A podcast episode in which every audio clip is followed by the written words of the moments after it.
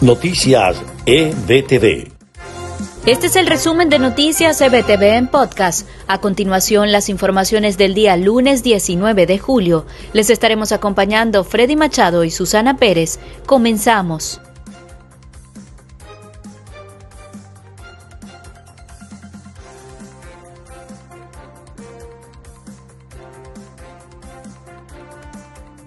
El gobierno británico reiteró este lunes su reconocimiento a Juan Guaidó como presidente encargado de Venezuela, y es que precisamente la Corte Suprema del Reino Unido inició este lunes una ronda de audiencia de cuatro días sobre quién tiene la competencia sobre 31 toneladas de oro venezolano.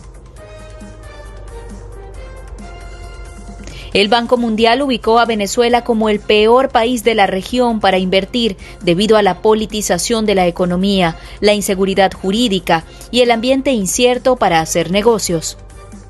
El fiscal general del régimen Tarek William Saab invitó al fiscal jefe de la Corte Penal Internacional Karim Khan a visitar Venezuela para establecer una hoja de ruta para aclarar las dudas que tenga con respecto al país.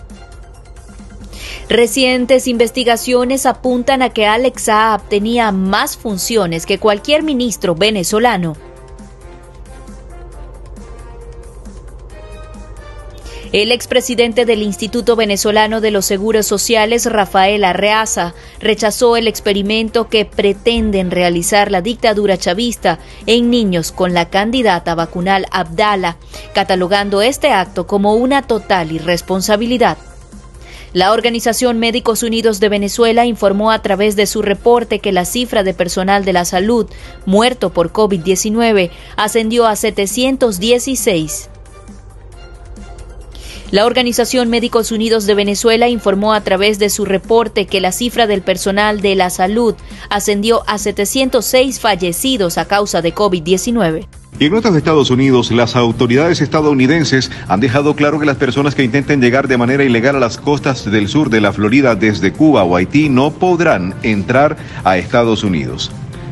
El registro de un nuevo incremento de contagios y hospitalizaciones a causa del COVID-19 mantiene en alerta a la comunidad médica de Estados Unidos. Expertos consultados advirtieron que hay un posible retroceso en las metas alcanzadas como consecuencia de la variante Delta y de la ralentización del ritmo de vacunación. El capitalismo está vivo, dijo el presidente Joe Biden este lunes al presentar un informe sobre el estado de la economía del país. El mandatario mostró indicios de una economía revitalizada, pero advirtió que se mantiene vigilante y a la espera de una semana crucial en las negociaciones con el Congreso para discutir propuestas multimillonarias de inversión. Los incendios continuaban el lunes su frenético avance por el oeste de Estados Unidos en medio de las temperaturas opresivamente altas y la sequía que afecta a la región. Este fue el resumen podcast de EBTV Noticias, narrado por Susana Pérez y Freddy Machado. Les invitamos a mantenerse actualizados de las últimas informaciones de Venezuela, Estados Unidos y el mundo a través de nuestra página www.ebtv.online. Hasta la próxima.